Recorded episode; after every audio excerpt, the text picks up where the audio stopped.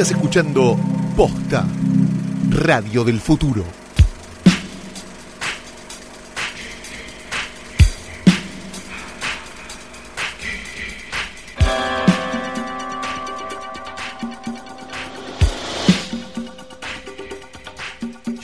Buenas noches, buenas tardes, buenos días o lo que sea que coincida con el momento en el que le diste play a esto, que es un nuevo episodio de Hoy tras Noche. Mi nombre es Fiorella Sargenti. Y mi nombre es Paola Moyano, la mujer que llevó al Chiqui Tapia hasta el sillón de la AFA, según perfil. ¿Según perfil? Según perfil. Entonces es verdad. Sí, es verdad, linda mina, no sé si la viste. Ah, no la vi. Preciosa es. A ver. Sí, ah, claro que sí, sí, este, este momento radialísimo le- les digo que, No, que porque sí. la gente va a googlear y se encuentra con esta foto en sus casas. Y mira si nos están escuchando de otro país, eh, no tienen ni idea ni de quién Pero es pueden chiquita. poner los nombres. No, y van a encontrar un universo maravilloso. Un universo maravilloso que es el de Chiqui Tapia, correcto. Claro que sí. ¿Qué Hoy- tal, Flor? ¿Cómo estás? Bien, acá ando. ¿vos? Bien, muy bien, excelente. Ay, qué bueno, qué Con alegría dos o todo tres eso. kilos menos. Ah, de golpe. Sí, sí, sí. Qué fabuloso, qué increíble. Hoy tenemos un episodio, episodio un poco más tradicional de hoy tras noche porque Tradi, vamos. dirían los tatuadores. Ah, es verdad, tradi. Más sí. tradi eso. Este, este es más tradi porque vamos a hablar de un estreno que llegó a las salas de nuestro país esta semana. Junto con muchos otros. Muchos otros que yo no vi. Bien, ¿Vos? pero tampoco trajiste este escritorio al pedo. No, Yo- yo ay, que por favor, yo lo Todo hay que acarreo, hacer, yo todo, lo acarreo todo. hasta acá, Acá hay que hacer todo. y me olvido de, no, pero por favor, Acá hay que hacer es todo. el cansancio, a ver si, eh, decime. Este es el escritorio de hoy tras noche, firme, o casi. Está más firme junto al pueblo eh, hoy tras noche que este escritorio, sinceramente. Está Danielito Tiner con su camperita de corderito y su cámara de televisión y unas ganas de fajar una mina bárbara. Está Audrey Hepburn y está Rita Hayworth. Están las dos son- ahora. ¿saben una cosa? Son la misma persona. ¿Hay alguna foto de Audrey Hepburn con, con Rita Hayworth en la misma foto? Mm, no lo sé. Me pareció. Te voy a hacer otra pregunta más. ¿Alguna vez viste a Kendrick Lamar y a Luis Ventura en el mismo lugar? ¿Ves? Bien. Ay, Sin perspectiva de género y con perspectiva de género tenemos Sí. también el logo bordado de hoy tras noche y tenemos la foto de un hombre nacido, no sabemos dónde ni cuándo, pero vivo todavía, llamado John Alan Schwartz. John Alan Schwartz. Exacto. John Alan Schwartz fue un hombre que trabajó bastante como guionista y fue el guionista, fue guionista durante un tiempo del Auto Fantástico, Ah, qué bueno. fue guionista de la serie Automan, que creo que él mismo había inventado, pero quizás lo- el momento más importante de su vida Sí. sea uno que él quiera recor- no quiera recordar tanto, Ay. porque en definitiva esta película la filmó con seudónimo, para ser más, más exactos con el sinónimo de Conan Lesilier.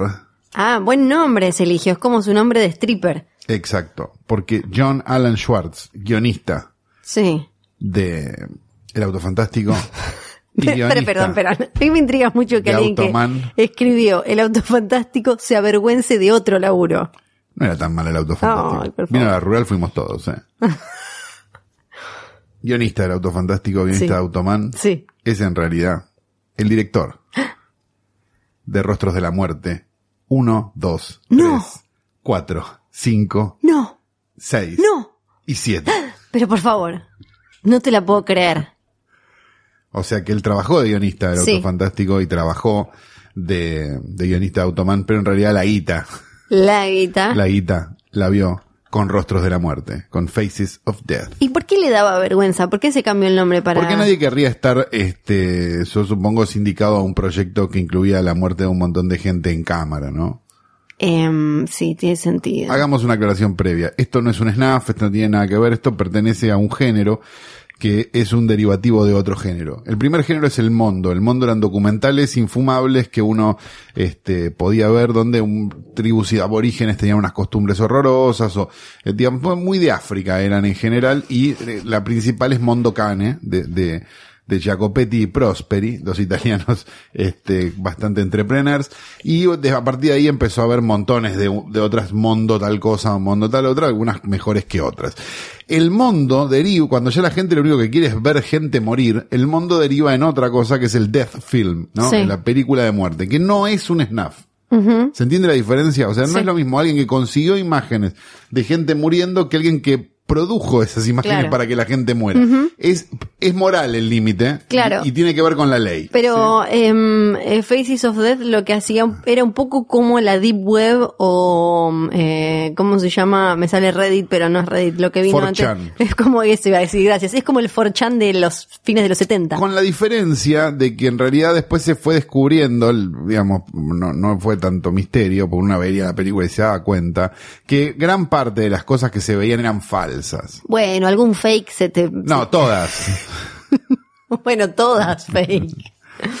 Eh, con lo cual, si ustedes tienen ganas de, de adentrarse en este mundo fantástico, yo les diría que no, pero si tienen ganas, háganlo. Están las Faces of Death ahora en 1080, así que el otro día, ¿Están en 1080? sí, el otro día me, bajé la primera y la Sí. empecé a ver y fue como, no tengo edad para esta mierda, y la Sí. apagué.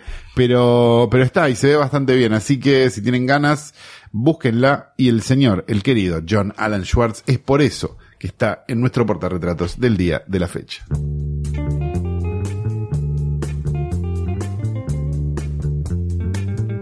Antes de meternos de lleno en el estreno que sí vimos, Sí vamos vimos. a eh, pasar por el rinconcito del prejuicio. Sí, correcto. Y vamos a decir eh, qué otras películas se sumaron esta semana a la cartelera en la Argentina. 10 estrenos, veo acá. 10 estrenos. Estoy viendo 10 estrenos. Tenemos, para empezar, Una de la que vamos a hablar. sí, que esa la dejamos, Perfecto. la dejamos costado. El Depredador, una, una nueva esta vez dirigida por Shane Black. A quien no le encontraron nada, ningún tweet, nada todavía. Eh, banca un segundo, banca un segundo. Para, para, para, para. Porque eh, Shane Black, que, eh, que me parece que lo último que dirigió fue Nice eh, Guys. Nice Guys. Sí, que a mí me gustó mucho. es un chabón que sabe meter tipos y mezclar acción con humor. Sí. Lo, también dirigió Iron Man 3, eh, bastante polémica, pero que a mí me gustó mucho. Y después fue guionista de películas clásicas de este tipo. Ahora. Le gusta meter tipos, dijiste, y Sí. estuvo bien puesta el verbo porque en realidad lo que hizo fue meter un... Exactamente. El, el debate que vino con esta nueva Depredador es que Shane Black metió a un amigo que ya estuvo en sus últimas creo que tres o cuatro películas que estuvo Con eh, tanta mala suerte. Mm, con tanta mala suerte de que tuvo un problema legal y fue condenado por haber eh, acosado a una piba de 14. No es que es una denuncia o algo así, el chabón llegó a la justicia y todo incluso y lo eh, declararon culpable. Y la cosa empeora porque la única escena que tiene el tipo este en El Depredador es con Olivia Moon, la única actriz de la película que además es eh, bastante eh, militante del movimiento Time's Up y demás. Claro. La escena la Pero sacaron. no le jodió estar en una película toda con hombres. Bueno, eso es como complicado. Yo me imagino, tampoco me parece que Olivia Moon pueda recontra elegir y qué sé yo. Eh, eh, pero ese no es el tema. No le vamos a echar a, la- a Olivia Moon porque los otros son unos forros. Eh, eh, Olivia Moon fue la única que salió, a- alguien le avisa, mira que tu escena es con eh, un tipo que le tuvo esto, esto y esto. Ella le avisa a Fox. Fox remueve esa escena porque parece que no era tan importante. Y Shane Black lo que hace es pedir disculpas públicamente, pero no a ella eh, por, por, por eh, privado. Y acá lo, lo que se debatió fue el derecho a saber, tanto de la empresa como de los actores, que estás trabajando con alguien que tuvo eh, que una condena por haber hecho tal cosa. Yo hago una pregunta. Sí. Si la persona tuvo, yo estoy, es aberrante lo que el tipo, ¿no? Listo. Sí. No, no tiene defensa. Ahora, ¿esa persona pagó por su crimen? ¿Estuvo presa? Sí, sí, no, lo ¿Y salió? Sí, pero lo que dicen es el derecho tuyo a decir, yo tengo, me- tengo derecho a saber si quiero o no actuar con esta persona. No, está bien, yo estoy de acuerdo, pero digo, pero ese mismo Hollywood que a Eddie Bunker prácticamente le hizo un monumento, ¿no? Ah, sí, pero. Ah, bueno, no, pero, no, no, está bien, Pero está yo bien, no digo, estoy hablando porque- como Hollywood, estoy hablando como Olivia Moon, que además se la recontrabancó y en toda la prensa de la película salió a hablar y los compañeros la dejaron sola, hablando a ella, que tuvo que dar las entrevistas y obviamente hablar todo de, de este tema. Y me parece interesante esto de el derecho a saber que estás trabajando con alguien de que acuerdo, sí, sí, eh, sí, sí, eh, hizo tal cosa. Que Sí, eso, porque cuando te enteras lo tenés que echar. Claro que, que como, como Shane Black, él sí sabía. Claro. Ella no sabía y Fox no sabía. Eh, yo todavía no la vi, pero parece que es bastante, sigue bastante el estilo del director, o sea que tiene como mucha comedia. Yo no era fan tampoco No, de a mí no me gustaban las anteriores, no. No, nunca. ¿Qué más tenemos? Tenemos también eh, esto que debe ser un accidente de tránsito hermoso, La casa con un reloj en sus paredes, dirigida por una película de terror y fantasía, dice acá, Sí. pero como para el público infantil, ¿no? Me imagino es- como un...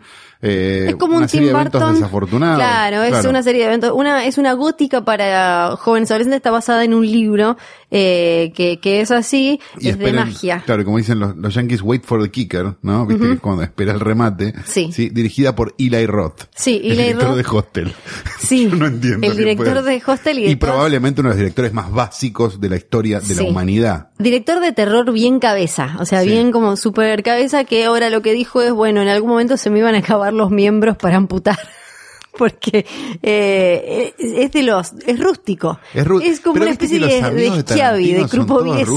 Sí. Viste que se rodea de rústicos Sí, verdad. porque Rodríguez, este, no me acuerdo, había alguno más. Son todos rústicos. Sí, es verdad, se rodea Tiene de algo rústicos. como que, es como los novios Ricardo Ford. se rodea de. Igual tengo ganas de verla porque es eh, un eh, subgénero que me gusta mucho, así que tengo ganas de verla. ¿Qué más? Bien, tenemos también eh, Historias de Ultratumba Sí. o Ghost Stories, una película inglesa de terror que parece que está buenísima Sí. y nos la perdí, no tuvimos nos tiempo. queremos matar, la quería ver de ayer a hoy y la verdad que no tuve tiempo. Espero verla de hoy a mañana. Este, dicen que está buena, así que vayan, porque Sí. todo lo que leí es bueno, charlamos. así que sí, después la charlamos en algún momento. Se dio también 1945, ¿eh? una película húngara, ¿eh? un sofocante día de agosto de 1945. Los habitantes de un pueblo se preparan para la boda del hijo de un funcionario del municipio, mientras dos judíos ortodoxos llegan a la estación de tren del pueblo con unas misteriosas cajas. Ajá. Wow. Complejo, Qué ganas de verla, sí. ¿no? Sí. Se estrenó también eh, Along the Gods, The Two Worlds, una película coreana. Sí. Eh, tras morir de una forma inesperada, el bombero Ja Hong es llevado al más allá por tres guardianes. Ok. Esto, 200, eh, 141 minutos. ok. Bueno. Se estrenó también Princesita, eh, una coproducción Sí. entre Chile, España y Argentina, con nadie que yo conozca. No, acá. tampoco. Inspirada en hechos reales. Tamara de 11 años vive en una secta que está regida por reglas y creencias de Miguel, su líder, quien le impone un destino a la niña. Procrear procrear junto a él. junto a él a ah, su esto ya me empezó a sucesor. interesar. Ya ni- Pero ella se enamura de un compañero y esa relación estará reñida con el propósito de Miguel. You had me at secta, ¿no? Sí, igual yo no soy público, no soy, no soy parámetro. Se estrenó también Amor Urgente, ¿eh? Agustina de 15 años se muda a un pueblo con su mamá, allí conocerá a Pedro, ya me imagino qué tipo de película es, Argentina. Se estrenó también El origen de la tristeza, ¿eh? Esta es la historia de Gavilán, un chico de apenas 12 años que vive con su familia en un barrio del viaducto, una zona portuaria rodeada de oleoductos, todo ductos, este, bueno, debe ser apasionante también. Se estrenó también, esto me parece espectacular, ¿no? Eh, Inesperado. ¿Mm? Viaje inesperado. Inesper ah, viaje inesperado. Viaje Viaje inesperado. inesperado. Eh, lo más inesperado es que Juan José Jusid siga filmando películas. Es el director de esta, ¿no? El ingeniero Pablo Marcet, instalado en Brasil, recibe un llamado de Ana, su exmujer, el hijo de ambos, Andrés, está fuera de control. Llevó al colegio un machete para cortar el pasto. Padre e hijo viajan a la ciudad de Bolívar, lugar elegido para conectar. La película es de Juan José Jusid, este, los, los fans lo llamamos JJ Jusid, ¿no? El director de este opus como Made in Argentina, Bajo Bandera, Un argentino en Nueva York, Esa maldita costilla, Papá es un ídolo, Ah, ahora voy entendiendo. ¿sí? Ok. y sí, esta sí. ahora. Perfecto. Así que de verdad le deseamos lo mejor a JJ y que, que ande muy bien esta también. ¿eh? Está Palito Rago, Cecilia Dopazo y bueno, bueno, gente que, que trabajaba en televisión y cuando él filmaba películas. Bueno, y de- se estrenó también la película de la que vamos a hablar. Una película que llega no sin este polémica, Siempre. Sí. no sin polémica, que es el debut, podríamos decir, porque tiene documentales antes, Sí, donde tengo sí, entendido, ¿no? el debut narrativo por lo menos, de Agustina Macri, ¿eh? basada en, eh, la obra, el libro de Martín Caparrós, que se llamaba Amor y Anarquía, si no me equivoco, la película se llama Soledad, y es de 2018, y es la primera vez, creo yo, en la historia de los estrenos argentinos que se, se estrena la película de la hija de un presidente. Sí, debe ser loquísimo, pero en el mundo también. Yo creo que en el mundo también. Sí, en el mundo Es también. raro. Eh, a ver. Es raro porque, porque hay como situaciones donde vos lees críticas y decís, Sí. che, no es para tanto.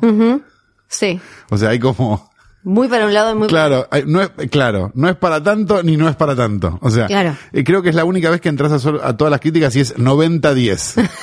Digamos, lo- los puntajes, ¿viste? Es como, no, no hay, no hay término medio. Ay, ve- lo que Adelante. Vi algunas como eh, lecturas que me parecieron algo injustas de la película. No hablo de críticas, sino de comentarios también medio como de de asado, de, de la oficina, eh, relacionando la película, tratando como de encajar la película con la, el, el contexto de el padre, el gobierno y demás. Que me parece que la piba, eh, no la conozco, Agustina Macri, pero No. me parece que no tienen, no se cruzan y nada tiene que ver la carrera de 30, y- de la, de la, una directora de 36 años con su papá, ni hay como una lectura política a hacer ahí, no, no le encontré nada de eso, me parece No, si vos me dijeras que la pone de directora del Inca Sí. y hace esta película, te la tomo. Pero la verdad es que no pasó. No, así y, que, y- y tampoco la película tiene una bajada que uno pueda linkearla con el padre de alguna manera, como ahora con estos eh, anteojitos de la grieta que tenemos, que todo le puedes encontrar como, con ese pienso, como hacían en la cordillera, con la cordillera el Claro. año pasado,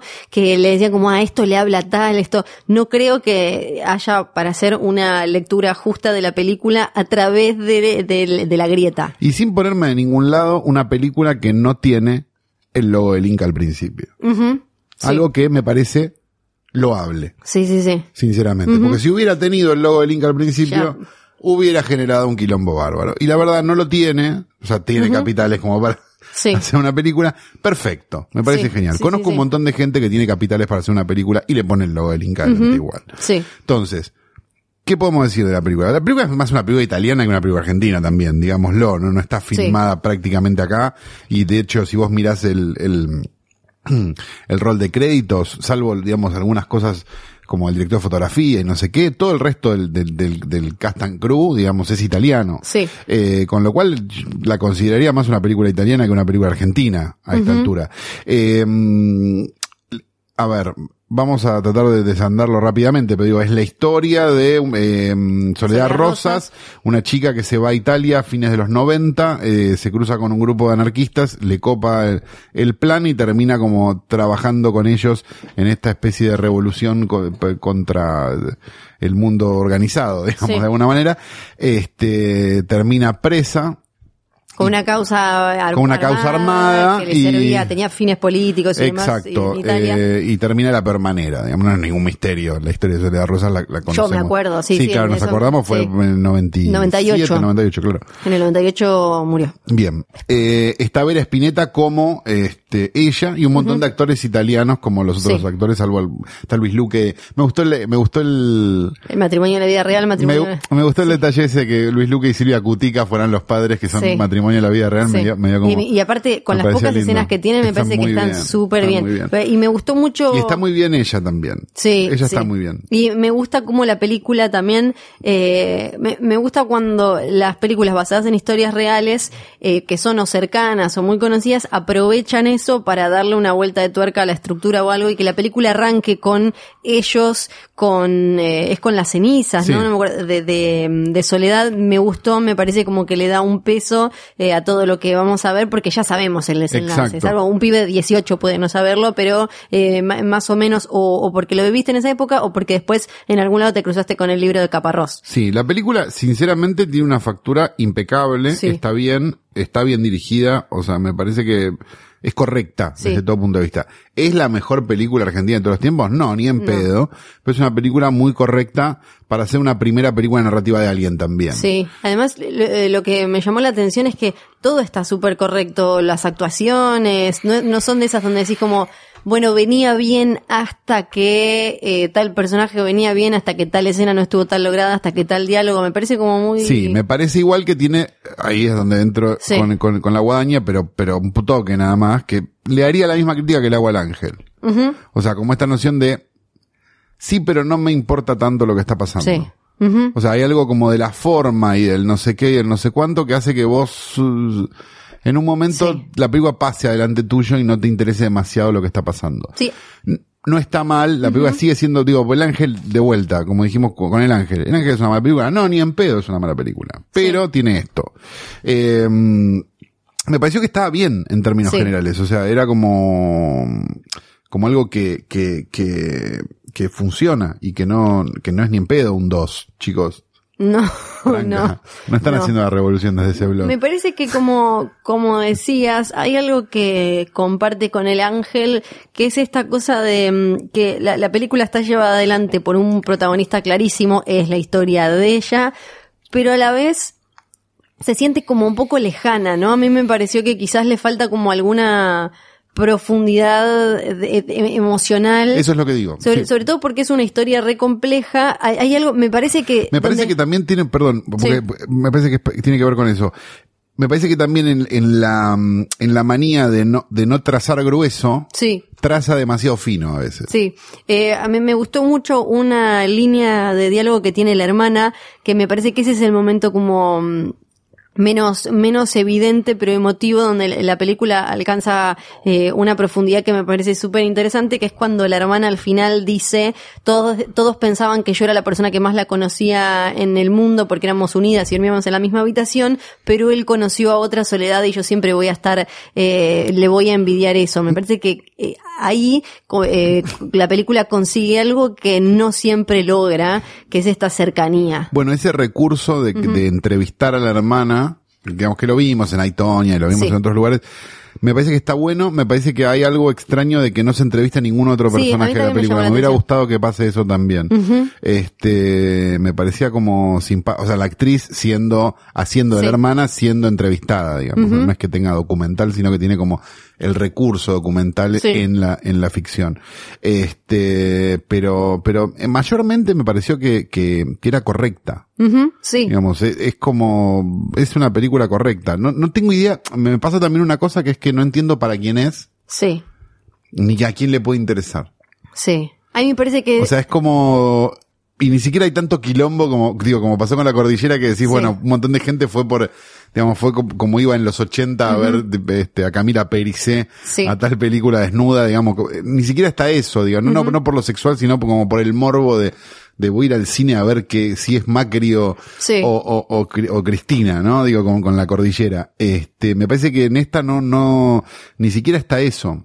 Entonces No. me, me llama la atención, me, me llama, digo, me dan ganas de ver los números del lunes. Sí, sí, yo no me imagino, eh, por- porque el cine nacional es muy de, y acá voy a, voy a tirar me- un prejuicio, es muy de eh, matrimonio de cuarenta y pico o, o por ahí. Y no me los imagino mucho yendo a ver esta película, aunque me parece... Y pico. Y un poco más también. Eh, pero me parecería eh, súper apropiado y rico que la fueran a ver porque lo, lo que, para, para mí, lo que más se destaca de la historia de Soledad Rosas y de que, que la película lo expone muy bien es esta cosa de cómo una piba de clase media que los padres trabajaban para que ya tuviera porteña, para que ya tuviera toda la vida más o menos armada o terminar la secundaria, te vas a estudiar una carrera, haces esto y el otro, de golpe se fue en un viaje a Europa pagado por los viejos, se cruza con otra realidad, flipa y, encuentra como su misión, lo que ella siente que es su misión y demás que queda reflejado para mí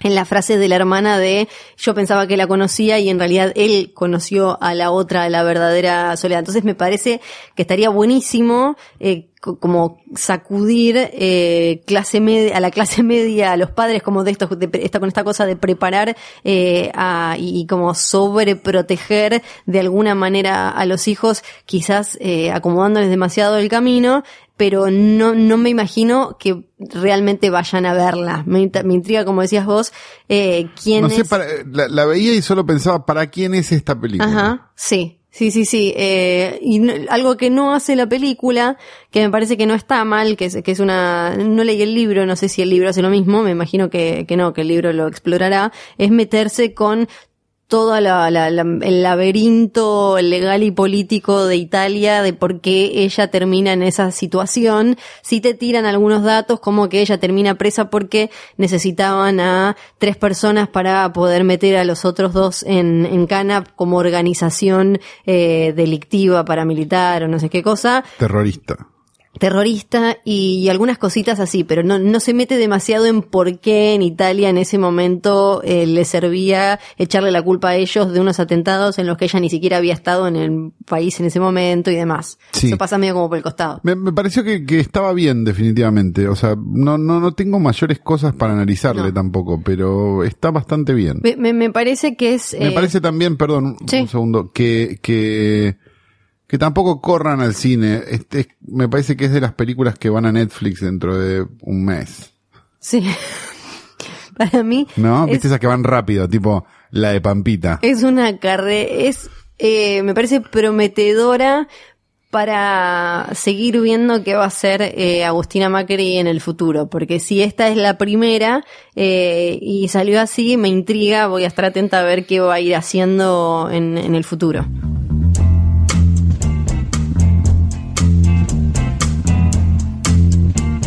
Leyendo un posteo de Taringa de hace cuatro años que dice la persona más famosa de cada provincia de la Argentina. Escroleo, escroleo, escroleo, Jujuy, Salta, Corrientes, Formosa, Catamarca. Ah, Y encuentro en los comentarios alguien que pregunta, ¿y Tierra del Fuego? No, siquiera, ni siquiera está considerada provincia en un posteo de Taringa. Llega desde la provincia de la Tierra del Fuego, Atlántico, Atlántida e islas del Atlántico Sur, Atlántida, islas del Atlántico Sur. Fiorella, Sargenti. ¡Yay! ¿Sabes que en realidad tiene mucho sentido? Porque Antártida es, pero yo me gusta decir Atlántida. cuando yo nací no era una provincia. No, era territorio. Era claro. territorio, así que Sí. está bien que no figure.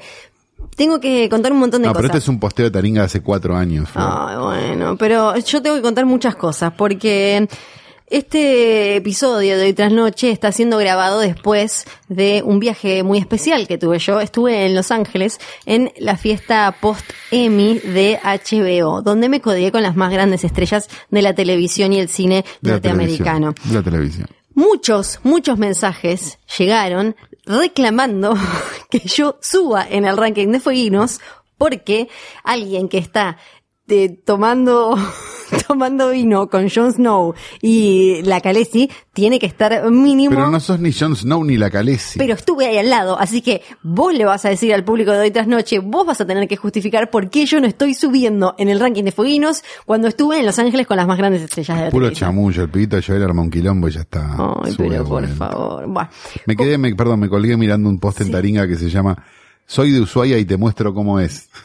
Viste que. Y no lo que- hice yo. claro. Viste que Taringa era muy de. Hice una torta de ricota y te lo muestro. A ver qué tiene, quiero ver qué tiene. Ay, voy a terminar rápido este capítulo para poder ir a ver qué tiene. Bueno, como bueno, estuve, hoy que tenemos hoy tenemos, eh, mm, no sé qué nombre le vas a poner vos, pero los vendría caprichos de Flor. Como si los caprichos de Flor. Es igual eh, otro episodio un poco de LA Confidential. Yo había pensado polvo de estrellas, por ejemplo. Polvo de estrellas, pero Es ese no, no era el libro de De Real, por eso lo digo. Perfecto, Polvo de estrellas. Como estuve en, en Los Ángeles, justo esta vez me tocó quedarme en un hotel de esos más tradicionales, viejos, que es el Beverly Hilton, donde se hacen todos los años los Golden Globes y donde pasaron cosas como ¿Murieron famosos? eh, murió Winnie Houston. Ah, excelente, Sí, me encanta. sí, sí, sí. Capaz en tu habitación, Flor. No, ya me fijé en el piso de abajo. No, lo Ah. primero que hice fue cuál es la habitación y tipo fui a buscarla Te y tocaba la la tuya, ¿viste? Y miraba si el baño estaba todo desordenado. Un poco vamos a hablar de eso, porque Los Ángeles, bueno, el Beverly Hilton es un hotel que arrancó en, en los 50, súper tradicional, donde Marilyn y JFK hacían la chanchada. Tradif. Frank Sinatra le llenó de mafiosos eh, a JFK porque necesitaban eh, hacer un, un acto de campaña. y Igual hagamos una cosa. Sí. Yo eh, quien haya ido a Los Ángeles y a, y a sus zonas cercanas, no sé, yo paré dos veces en Palm Springs Sí. y las dos veces que paré en Palm Springs me dijeron, acá venían Kennedy en, en dos hoteles distintos. O sea, es como una cosa que es muy, o sea, todo hotel del estado de California te van a decir, acá venía John Kennedy, John Con F. alguien. Kennedy con Marilyn Monroe. Sí, sí, sí. Bueno, vamos a hablar un poco de eso porque eh, si hay algo que eh, me, me gusta de em, Los Ángeles, a, a esta pequeña eh, paquera de todo lo que sea la decadencia del Hollywood clásico Sí. y demás, son esos Es increíble lugares. que no seas varón y tengas un marido. Son esos lugares, esos hoteles que están llenos de historia. Y hay uno al que todavía no me tocó ir, cruzo los dedos, que es el Roosevelt Hotel. Sí.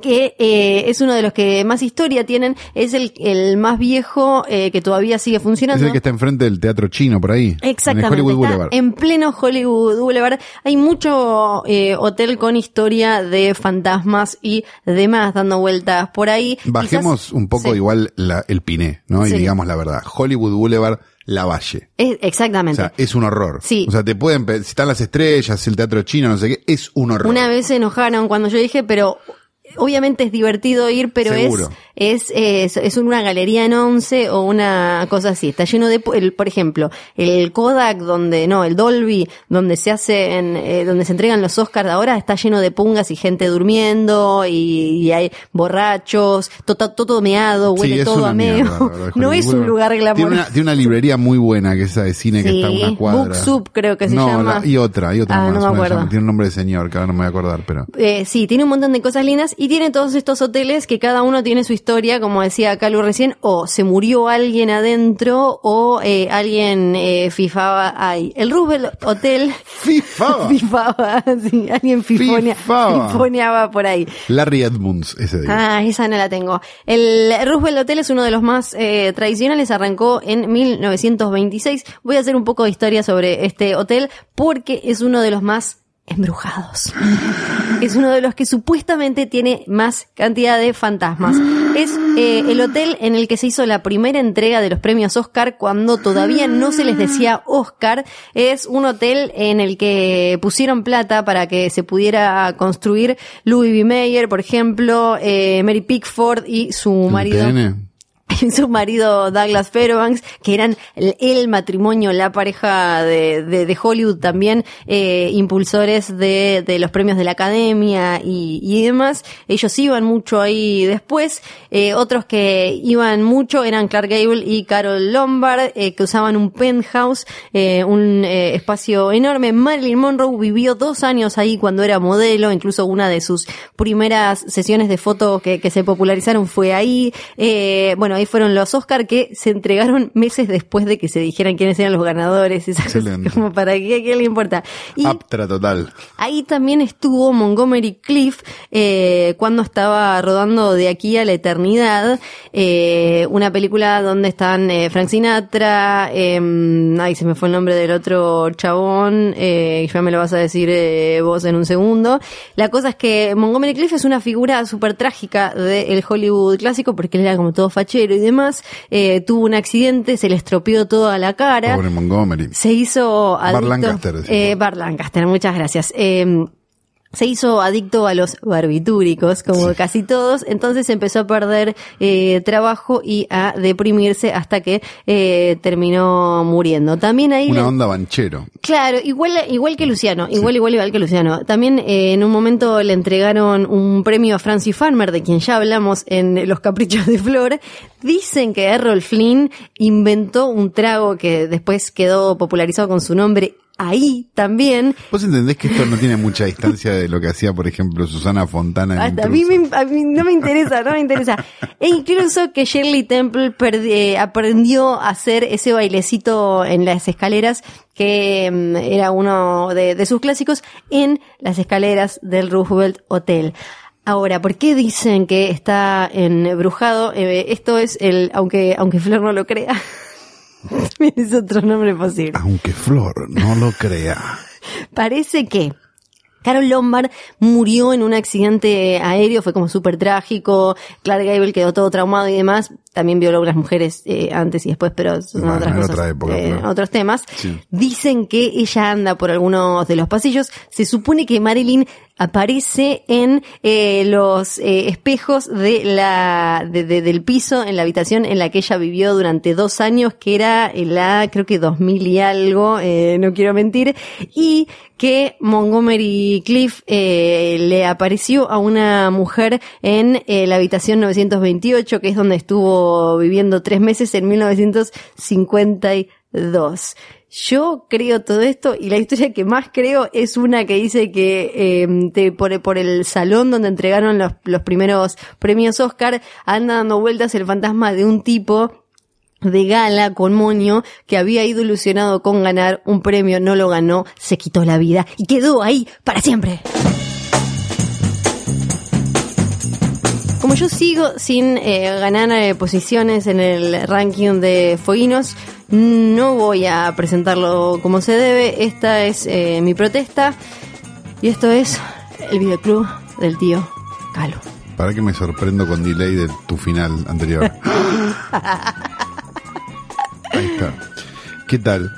Pará, y cuando te Bienvenidos a mi cuente que, que ¿Qué pasó, te voy a Flor? te voy a mirar todo el videoclub cuando se van por eso se, van, se van a caer de culo Porque cuando, soltás esa feromona a esta altura del año. cuando les cuente la historia de un nene John Belushi se va a sonar tan mal John y- Belushi, un nene, sí, dale. Contame algo que, tenga, que no tenga problemas con la ley. y una habitación en el Chateau Marmont Ah, es muy linda esa historia. Sí. Sí, claro. ahora sí Contanos ¿Cómo todo. están? Bienvenidos a mi videoclub. Tenemos una, tuvimos una buena pesca de VODs este ¿Ah, sí? tiempo. Sí? y la verdad que hemos hablado del- de la película anterior de este director. Este, y ahora vamos a hablar de una nueva película de este director llamado Colin Minihan. La película anterior se llamaba It Stains the Sun's Red. Yo no me acuerdo si hablamos acá o en letera, sinceramente, ah por favor porque no me acuerdo, pero era traición era la película esta de la chica que tenía que escapar por el desierto y la perseguía un zombie. sí ¿Te acordás? Sí, sí, sí. Que era la- una película de zombie. sí creo que En la lugar de zombies. acá acá la hablamos sí acá la ¿La hablamos acá? Bien. Una película que era un poquito fallida, pero interesante. sí Entonces, uno dice, bueno, me interesaría saber qué es lo que va a hacer después. Porque si la primera era interesante, pero un poquito fallida, la siguiente debería ser un peliculón. Y es Claro. lo que resultó pasando. muy bien Hablamos de una película de 2018 de Colin Minihan, escrita y dirigida por él, llamada What Keeps You Alive, lo que te mantiene Sí. con vida. Bien, una pareja de mujeres, digamos un matrimonio de mujeres, se va a una casa hermosa en el medio de un bosque, al lado de un lago, como a, como a establecerse. Es la casa de una de las dos, que, Sí. que era como de una abuela, no sé qué, no sé cuánto, nadie la está usando. Bueno, probemos a iniciar una vida acá.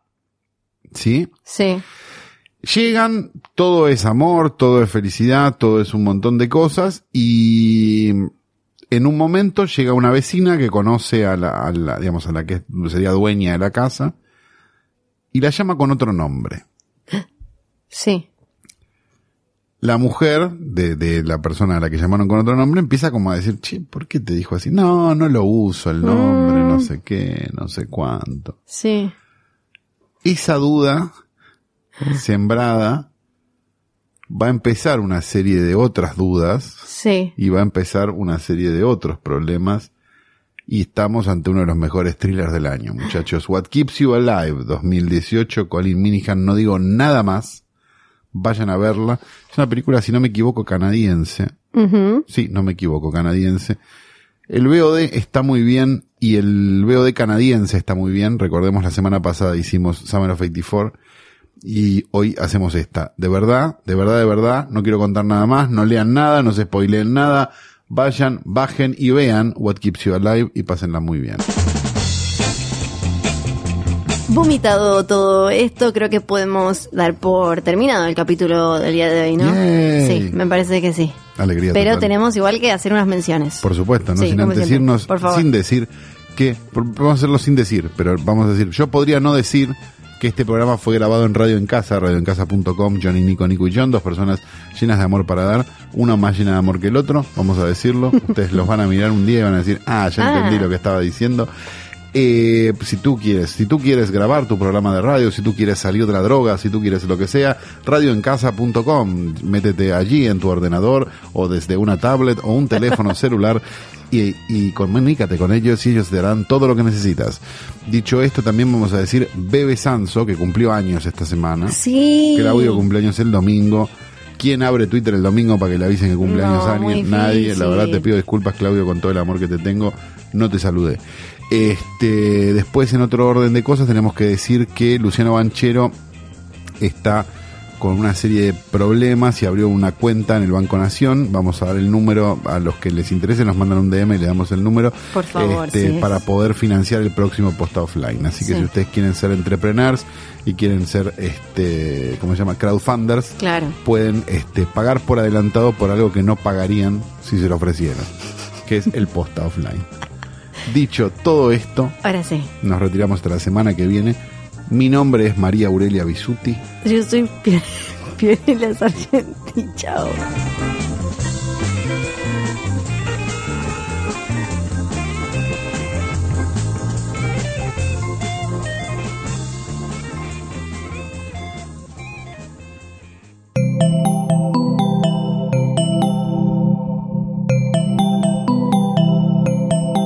Estás escuchando Posta, Radio del Futuro.